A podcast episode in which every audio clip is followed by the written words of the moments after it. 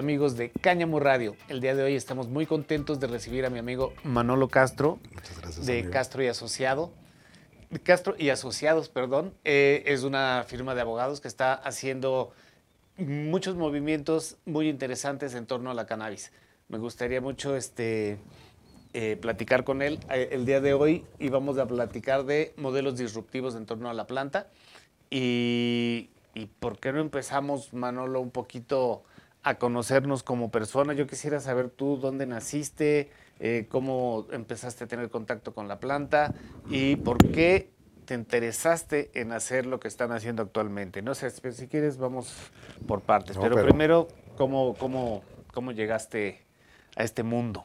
Wow, pues mira, antes que nada quisiera agradecerte a ti, amigo Julio, a, a tu audiencia por, por abrir estos espacios a que podamos también desde otro tipo de modelos jurídicos expresar las estrategias que traemos porque creemos que pues esto es una cuestión ya de legalidad, pero no nada más de leyes, sino de otras cuestiones que también nos pueden ayudar como otras fuentes del derecho. Y sí, pues este, este amor por la planta surgió desde que, pues sí tengo, tengo uso de razón desde los 14 años. Yo nací aquí en la Ciudad de México. Este, mi familia pues viene de Oaxaca, viene de Veracruz, viene del Estado de México, donde pues como muchos mexicanos, ¿no? una diversidad, en la diversidad está la riqueza. Y eso fue pues generando pues esta cuestión de tener distintos tipos de vista. Y al entrar en la UNAM, donde también, seamos sinceros, pues son, son, son puntos de venta, también empecé a tener contacto con la cannabis. Es decir, pues soy chilango, mexicano, universitario y pues consumidor de la cannabis, amigo. Muy bien, muy bien. ¿Y, y cómo fue? ¿Me puedes platicar un poquito más?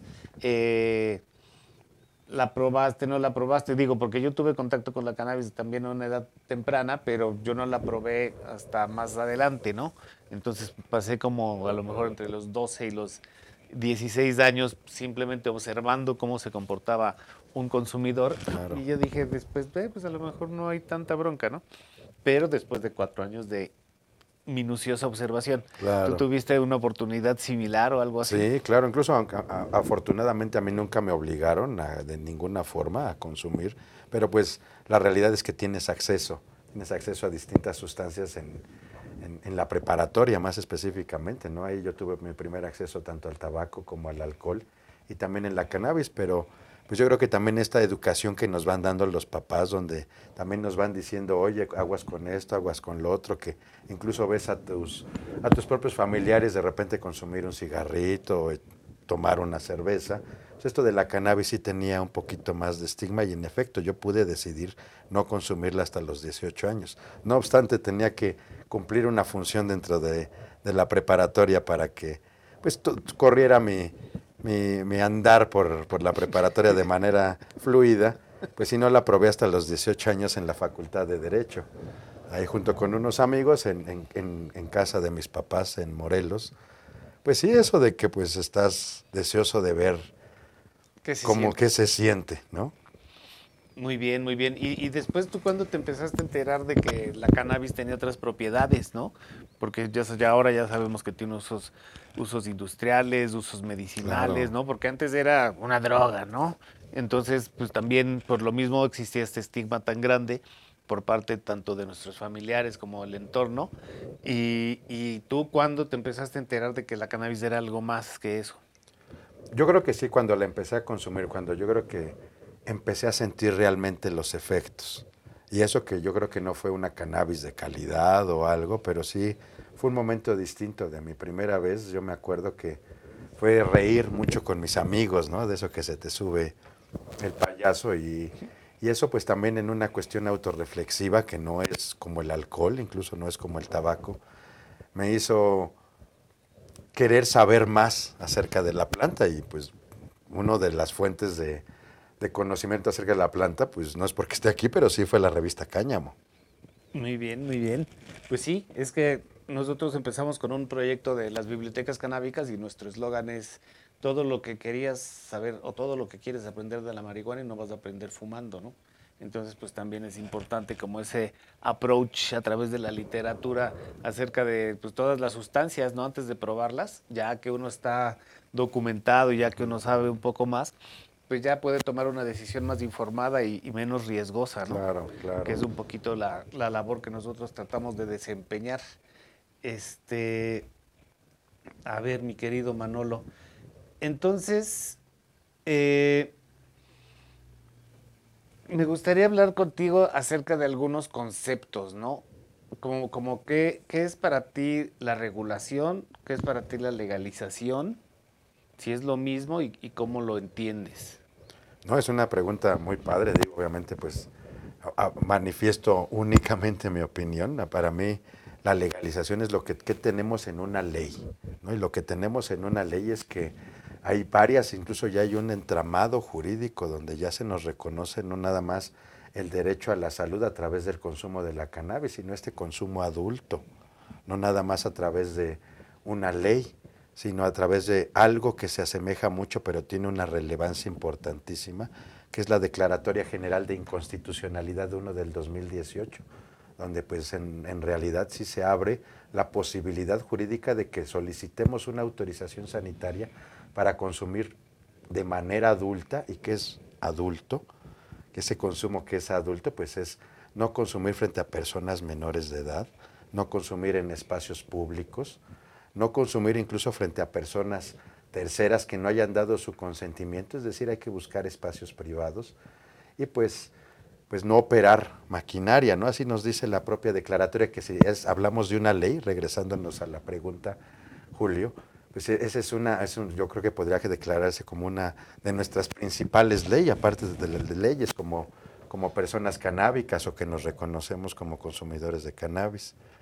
Entonces sería una de nuestras principales leyes junto con la Ley General de Salud, donde también ya, ya hay un artículo que establece que la, la cannabis en todas sus formas, cuando tenga menos del 1% de THC, pues ya se puede comercializar, transportar, transformar. ¿Y tú dónde crees que estamos atorados realmente en esa posibilidad de poder que las personas cultivemos eh, cannabis en cualquier lado con el, con el menos del 1% de THC, pero como son plantas que tienen las mismas características, por lo menos en la hoja o en una etapa del, del crecimiento, pues una hoja de una planta de cáñamo puede parecer una planta de marihuana. Claro. ¿No? Entonces ahí cómo puedes evitar que llegue este la policía, el ejército a decirte, "Oye, tú estás plantando aquí marihuana y y pues tú lo que quieres a lo mejor es tener una cortinita de plantitas para que no te pegue el sol tan duro. Claro. Que eso pues antes era posible, por ejemplo, en lugares como Suiza, ¿no? Podías cultivar cannabis no necesariamente para fumarla, sino para adorno o para aromaterapia, para otros, otros usos que no tenían que ver con el fumarla. ¿no? Claro, incluso el, cáñamo tiene más de 25 mil aplicaciones y contando, ¿no? O sea, realmente qué hace falta, yo creo que es, es, la voluntad, tanto política como la de la sociedad, de ponernos de acuerdo. Yo creo que es lo que falta y a través, pues sí, desde la sociedad civil y en México sí tenemos algunas vías jurídicas para también que se nos reconozcan este tipo de derechos. Yo sé que a veces se critican estos Zebra Brands ya tiene una autorización sanitaria muy importante que incluso generó un precedente obligatorio, el cual, sí, en efecto, ya abre la posibilidad de que se generen estas personas morales, o bueno, no nada más que se generen porque ya existen, sino de que ahora pues ya existan más personas morales que puedan dedicarse a la cannabis legalmente con productos de menos del 1% como el cáñamo y ir activando como sociedad y con estrategias, pues sí, ya a lo mejor desde personas morales, tanto de asociaciones civiles como de empresas, ir activando esta autorregulación, porque hay tres formas en el derecho, o sea, la ley, que ya es lo que te explicaba, más o menos hay un entramado jurídico que permite decir que hay un derecho canábico positivo, donde ya se nos reconocen ciertos tipos de derechos. También está pues jurisprudencia, que es la que pues, nos ha ayudado a que se haya generado esta Declaratoria General de Inconstitucionalidad, y la otra fuente del derecho, que es la costumbre, que nos da la posibilidad sí, de ir como sociedad civil a través de estas personas morales, tratar de ir regulando, autorregulando por la paz, la situación de una industria canábica pues no emergente, sino que ya es una realidad en el país. Pues sí, llevamos, llevamos muchos años ahí con, pues ahora sí que como decimos, que nos han venido dando a tole con el dedo. Y yo realmente sí creo que en, en, los modelos que ustedes han empezado a crear, pues hay realmente una, un avance, ¿no? Un avance que, se, que ya se vio hace 20 años en, en, Europa y que se está viendo acá. Como yo les decía a algunas personas, pues no, no hemos inventado nada nuevo, ¿no? Simplemente hemos seguido modelos que han funcionado en otras latitudes. En este caso, pues los clubes canábicos, eh, pues también han, en, en Europa con gran éxito, ¿no? Han tenido también, obviamente, este, de todo tipo de historias en el, en el camino, pero es importante empezar a sentar este tipo de precedentes que abren la posibilidad de tener acceso, pues, a, a una planta que, que trae beneficios, ¿no?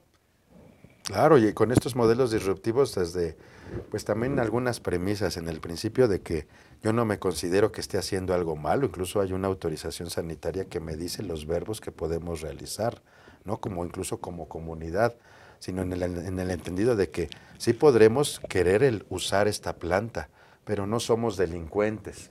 En ese aspecto, como ya hay un entramado jurídico, sí podemos generar estas estrategias disruptivas, a través de lo cual pues podemos ir generando caminos a través de estos reconocimientos de derecho y cómo es a través de generar personas morales, asociaciones civiles con objeto social canábico que se puedan dedicar a generar espacios que puedan respetar esta declaratoria general de inconstitucionalidad, exacto, que sean espacios privados, que no haya menores de edad, que no haya una venta incluso de estupefacientes, ¿no? sino que haya estrategias ¿sí? disruptivas para que podamos tener como consumidores espacios seguros, donde, repito, creo que no estamos haciendo algo malo, tanto que ya no los reconocieron que es un derecho a la salud y puedo consumirlo en un consumo adulto responsable.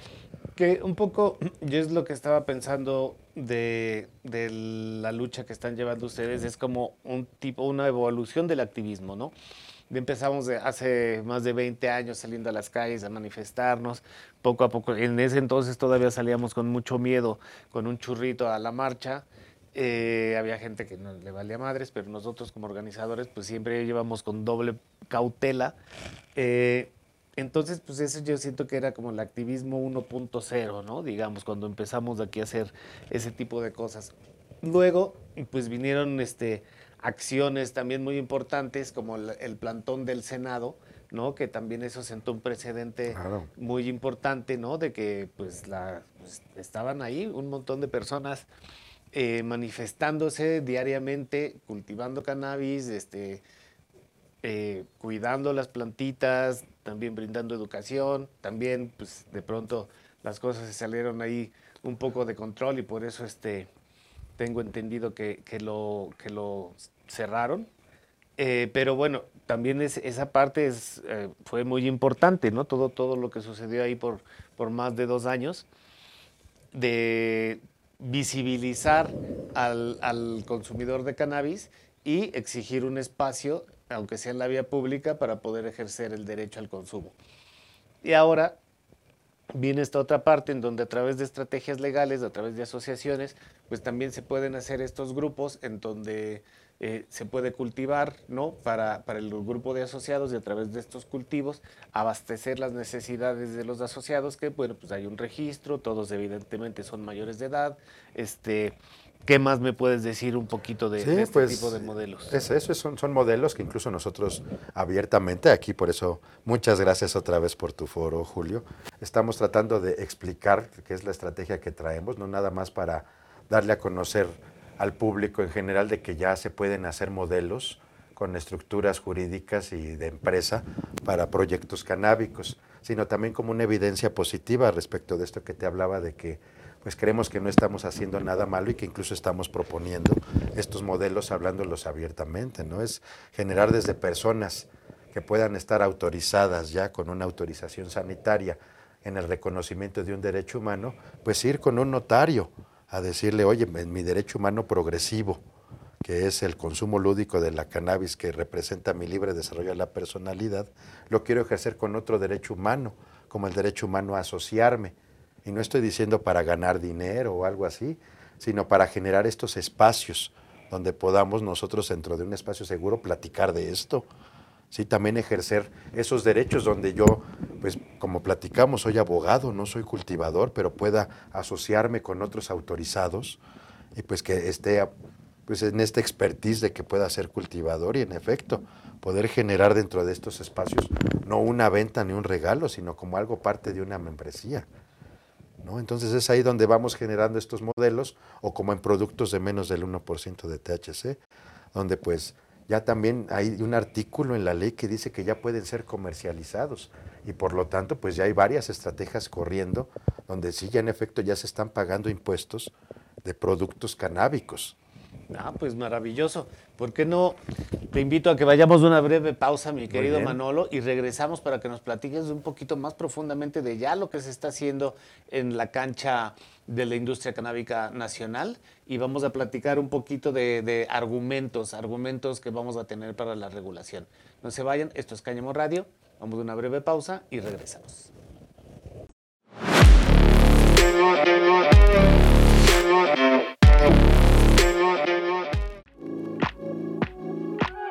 Acompáñanos en el desarrollo de la cultura e industria canábica del 13 al 15 de octubre en el corazón de la Ciudad de México.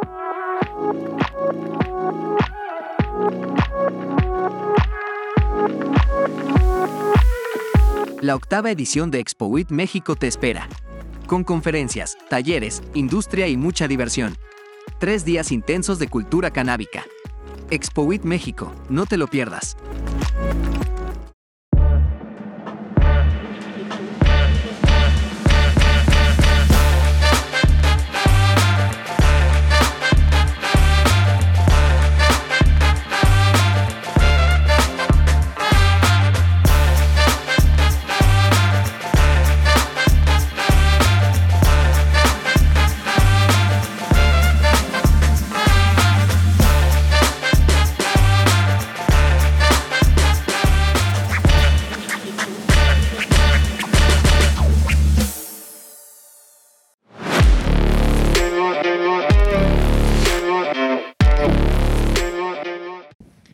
Estamos de vuelta aquí en Cáñamo Radio con mi amigo Manolo Castro de Castro y Asociados y vamos a, platicar un poquito más de, estos modelos disruptivos alrededor de la planta. Eh, yo quiero un poquito eh, retomar un poco el rollo de los conceptos. Eh, ya hablamos un poco de uso adulto, pero la ley contempla el uso lúdico, ¿correcto? Claro. ¿Qué es exactamente el uso lúdico para nuestra audiencia que quiere saber? Pues mira, a lo mejor es, es, difícil también estas conceptualizaciones desde mi punto de vista. A lo mejor a veces es más fácil poder decir qué no es, ¿no? Y como decíamos, ya tenemos una norma que establece qué es el consumo, incluso no adulto, sino para generar un libre desarrollo de tu personalidad, que también en estos conceptos habrá que a lo mejor manifestar qué es este libre desarrollo de la personalidad. Empecemos por ahí, ¿no? Y a lo mejor, o sea, Puede, hay, muchas incluso doctrinas al respecto. Nosotros no es que nuestra constitución lo diga expresamente, sino que firmamos una Declaratoria Universal de los Derechos Humanos donde manifiesta que es ese derecho y en pocas palabras es una expectativa de vida y su realización. Y obviamente que no afecte a algunos otros tipos de derechos, ¿no? Pero yo soy libre a hacer de mi vida lo que yo quisiera y cómo generarlo materialmente. Entonces, con base en ese derecho se nos reconoció, la Suprema Corte de Justicia de la Nación nos reconoció que el consumo lúdico del cannabis es parte de nuestro libre desarrollo de la personalidad. Es decir, así nos desarrollamos en nuestro ámbito de vida. Y como ya decían estos conceptos, pues ese es el consumo pues ya lúdico que yo puedo hacerlo sin que un Estado paternalista me diga si está bien o está mal. Sí, pues yo, no pude desarrollar libremente mi personalidad durante muchos años porque todavía este derecho no estaba reconocido, ¿no? Ya, ya lo vinieron a reconocer. ¿Hace cuánto? Pues mira, la verdad es que en, la, historia de México todo empezó no nada más con este consumo adulto, lúdico, sino desde un reconocimiento de, del derecho a la salud, con, con pues obviamente se modificó la ley general de salud por por una menor de, nombre Grace, que ya es parte de nuestra historia canábica, que eso generó todo un cambio, y a, su vez a la postre con otros casos muy emblemáticos como el de como el de la, señora Margarita Garfia, su hijo, ¿no? que también generaron junto con otras este, cuestiones, pues este reglamento del uso medicinal del cannabis, en el año de 2020, pero este uso lúdico pues sí empezó yo creo que con, con esta sociedad mexicana del, del, del, uso adulto, de Smart, no se me olvidó ahorita cómo fue, pero ahí empezó donde pues gente con una visión jurídica, sí empezó a ver que esto no era una cuestión ilegal y tan lo supieron pedir que la, la, Suprema Corte de Justicia lo reconoció, que se dieron tan sendas jurisprudencias y ahora precedentes obligatorios. Ahí es donde yo creo que se dio el inicio, la verdad, con Smarty, pero no nada más con ellos, sino con esta ola que generó estos amparos, donde nosotros en, el club, en, en Joint Widows, pensamos que nosotros venimos en una ola donde solicitamos la legal adquisición de la semilla. Y eso también es donde abrió otros paradigmas jurídicos donde, pues ok, me reconoces este derecho, pero ahora cómo lo ejerzo. Claro. Pues sí, eh, eh, nos tienen ahí, este, siempre hemos dicho que pues, te tiene que aparecer la cannabis, ¿no? Para poder ejercer ese derecho, ¿no? Porque la compra, la transportación, todo, todo, está, muy, muy este, controlado, ¿no? Muy controlado. Eh, salvo las personas que por fortuna ya tenemos este, esta autorización, que ya ha habido también casos de personas que pueden viajar con su cannabis, este, por ejemplo, a la playa o a otras latitudes, claro, ¿no? Y esto es, esto es algo también que debe de conocer pues sí, incluso tu, audiencia, la población en general, con esta declaratoria general ya se abrió la posibilidad de que está reconocido un derecho humano y entonces el consumo ni siquiera tenemos que pedir una autorización sanitaria para poder consumirla y podemos transportar hasta 5 gramos conforme a la Ley General de Salud. Obviamente si queremos consumirla habrá que tramitar una autorización sanitaria. Es como quieres conducir un vehículo, pues sí hay que tramitar la licencia para conducir el vehículo. Pero entonces digamos que legalmente cualquier individuo puede transportar 5 gramos de cannabis de aquí a Acapulco si es correcto, señor, dentro del territorio nacional. Y eso no nada más hay que corroborarlo a través de la violencia, también tenemos otro derecho humano, que es el derecho de petición. Y también le podemos preguntar, como nosotros ya como despacho lo hicimos, a, a la Guardia Nacional de que si hay una declaratoria general y de que si esto puedo transportar 5 gramos, pues que, nos dijera qué pasaba y en efecto tenemos un oficio de Guardia Nacional que dice que esto se puede transportar como ya lo han hecho varias personas, mientras no genere una cuestión de un ilícito. Si no estás autorizado, pues sí no podrás transportar más de 5 gramos, pero si ya tienes tu autorización sanitaria, pues habrá que ver tu autorización sanitaria porque hay varias que no tienen límite. Pues eso es muy interesante. Entonces, pues sí, los, los invito a, empaparse un poquito más de, todos estos temas legales porque eh, es importante conocer nuestros derechos para poder ejercerlos. Eh, ¿Por qué no, no eh, pensamos, mi querido Manolo, por qué no nos platicas de algunos argumentos que tú consideras de mucho peso para poder regular la cannabis? ¿no? O sea, como unas 5 o 10 cosas que, que se te vengan a la mente que digas, oye, es que la cannabis debería ser legal porque alejaría a los niños, por ejemplo, de su adquisición ilegal, ¿no? Cuando está regulado, al igual que el tabaco y el alcohol, pues está prohibido venderlo a los pequeños, ¿no? Claro.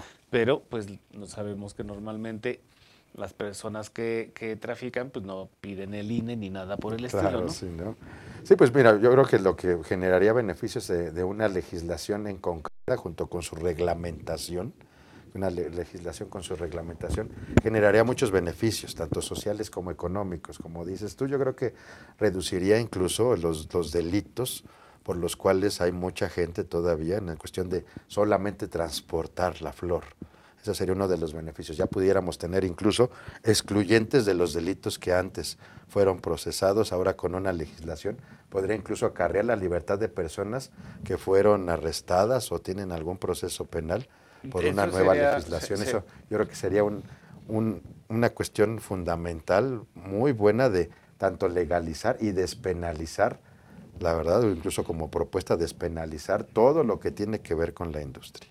Pues sí, y, como bien dices, liberar a las personas que están encarceladas por delitos relacionados a la cannabis, si es que ya se están o sea, si, si lo metieron por, por decirte, por, transportar 5 gramos en aquel entonces, que antes de que hubiera la, jurisprudencia, bueno, si ya es, si ya pasó, pues que se liberen esas personas que tienen delitos menores, ¿no? no, no, incluso ya, ya, juzgados o que ya fueron cosa juzgada, ya nos daría la posibilidad de, de pues, con estas nuevas reglas, pues incluso adquirir, otros derechos en, pro de, de, reos, en cuestión de, de leyes, ¿no? De, de cuestión de leyes también económicas, porque pues también yo sé que esto, el, el consumo de la cannabis es muy mexicano y aquí somos consumidores y productores, la realidad de las cosas, tanto que deberíamos de tener estrategia para dónde se siembra qué cáñamo, qué, cuestiones, porque tenemos mucho microclima, o sea, hasta en esto, está en eso, en la forma de que cómo ocupamos esta ley para poder tener una industria sólida,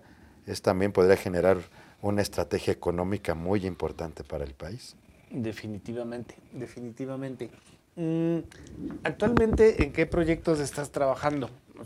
Platícanos un poquito. Eh, sabemos de las estrategias, pero ¿qué más nos puedes platicar acerca de proyectos en específico? Sí, pues traemos este, estrategias de las que hablas tú disruptivas en cuestiones de, productos de más del 1% de THC, donde las autorizaciones sanitarias son, son claras, no puede haber una venta pero sí podemos ir generando espacios en asociaciones civiles de consumo o de productos de menos del 1% de THC, donde pues también ya hay estrategias, gracias a estos precedentes obligatorios, donde ya se puede empezar a comercializar con una estrategia legal que pague impuestos estos, este tipo de productos. En esos, en esos proyectos andamos en, en tratar de cómo regularizar esta industria que le falta legislación y sobre todo reglamentación.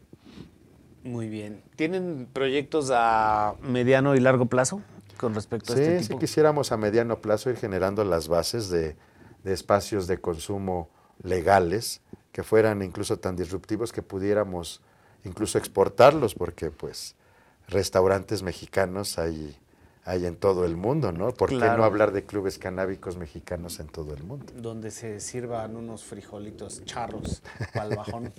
Exacto, y a largo plazo, pues sí tener una, una estrategia porque yo considero que es muy mexicano y latinoamericano el consumo lúdico de la cannabis y que como pueblo podemos aprovechar esta situación para que tengamos industrias fuertes o incluso más fuertes que la del tequila o la del mezcal, que también con cuestiones de, certificados de origen y, y todo hemos podido proteger esta industria o incluso abrirla. Pues sí, hablábamos de que también la, cannabis es una industria tan sofisticada como la del vino, ¿no? Que tiene que ver con aromas, con latitudes, con un montón de cosas. Ser sibarita eh, del mundo canábico. Sí, ¿no? Que, que, es, que es muy interesante, no es nada más andar fumando de la que huele a petate, como, como dicen por ahí, ¿no? Entonces, y mi querido Manolo, para concluir, ¿a ti qué te, cómo te gustaría que fuera el futuro? ¿Tú cómo ves el futuro? En México, o si yo sé que estás trabajando por un bien común, ¿no? Por un, por un bien mayor, digamos. Y, tú, ¿a ti qué te gustaría que sucediera también con, por ejemplo, se avecina un cambio de gobierno? Eh, ¿qué, qué, qué, te gustaría pedirle así como Santa Claus con respecto a, a lo que pues, puede traer un nuevo gobierno con nosotros? Pues mira, sí, qué, qué, bonita pregunta, porque hablamos de futurear en serio, ¿no? Y a lo mejor futureando en serio, pues sí, Sí, la verdad, lo que me gustaría, que es algo muy personal, lo que me gustaría es que ya fuéramos dando espacios ya a, los liderazgos femeninos que son necesarios para una evolución. Eso es lo que realmente me gustaría, porque creo que pudiéramos tener una mejor comunicación para entender la realidad del país, obviamente en comunidad. En comunidad necesitamos estos liderazgos, os considero, no hablo no nada más de la presidencia, sino de que se vienen estos, estos ámbitos político-electorales, donde ya no hagamos estos juegos para que seamos 50 y 50, sino realmente votemos por mujeres preparadas. Sí, yo fíjate que ahorita que estabas mencionando esto me cae como una pequeña reflexión a la mente y, pienso que si no hay tantas mujeres actualmente en el movimiento canábico porque pues siempre estuvo asociado a la violencia y al narco y esas cosas, ¿no? Y ahorita que, que se está separando un poquito, por fortuna, de estas mecánicas de violencia y estamos entendiendo la planta desde otra perspectiva, creo que ya las, la, pues ha habido oportunidad de que también pues las mujeres, las damas se acerquen a este movimiento pues ya como sin miedo, ¿no? Una, una escena que me acuerdo que vi ahí en el plantón en, en alguna ocasión, de las pocas que fui la verdad, es que pues llegó una chica en su bicicleta, se sentó en la banquita, se ponchó un churro, Sí, se se lo fumó tranquilísima, se fue y nadie la molestó, nadie la acosó, no, no hubo ningún, ninguno de este tipo de, de situaciones a las que lamentablemente cuando, cuando las, las plantas o las sustancias están en una situación de marginalidad, pues se dan mucho ese tipo de fenómenos pues, de acoso y de otras Claro. circunstancias este, pues, muy desafortunadas, ¿no? Claro, claro, claro. Y eso que hablas, pues sí, también como otro deseo que quisiera es que fuéramos recuperando estos espacios, si no eran tan públicos, si estos espacios donde se permitía como un hecho notorio, donde incluso con una estrategia sí pudiéramos ir recuperando espacios donde ya sabíamos que se permitía. Y entonces también de una forma ordenada y en comunidad, e incluso rescatando esos espacios donde ya se podía, pues yo creo que también pudiéramos dar como deseo una lección de que como comunidad sí podemos generar espacios, si no públicos, de consumo bonitos dentro de la ciudad. Pues sí, claro que sí. Ir ganando un poco de, de territorio, pues ahora sí que en, en- en pro de, de, pues, la sociedad, ¿no? En general, y también, pues como dices, respetar a las infancias que no, que no estén cerca de esos, de esos lugares o en horarios determinados, o como, de- como lo hemos hablado muchas veces, a través de una regulación, ¿no? Sí, Pues, mi querido Manolo, muchísimas gracias. No sé si quieras agregar algo para, para nuestra audiencia de Cállamo Radio. No, pues, pues muchas gracias para toda tu audiencia. Yo sé que son, que son gente informada, que son gente que le interesa esta industria, que, pues, ¿qué les puedo decir más que recomendarle que, recomendarle a tu audiencia que sí, sí, si queremos consumir, si queremos ser parte de esta industria, pues nos vayamos autorizando, vayamos a- tramitando o incluso litigando nuestras autorizaciones sanitarias. Sea usted un consumidor responsable, solicite los permisos, le puede evitar problemas y es la forma un poco de, ir avanzando con todo este tema de la, de la forma más legal posible. Les agradecemos mucho su atención, queridos amigos de Cáñamo Radio. Manolo, muchas gracias Amigo, por estar con nosotros. Un honor, un honor estar aquí. Y nos vemos en nuestro próximo programa. No le cambien. Sigan Cáñamo Radio en nuestras redes sociales y en todos los canales en los que estamos disponibles. Muchas gracias.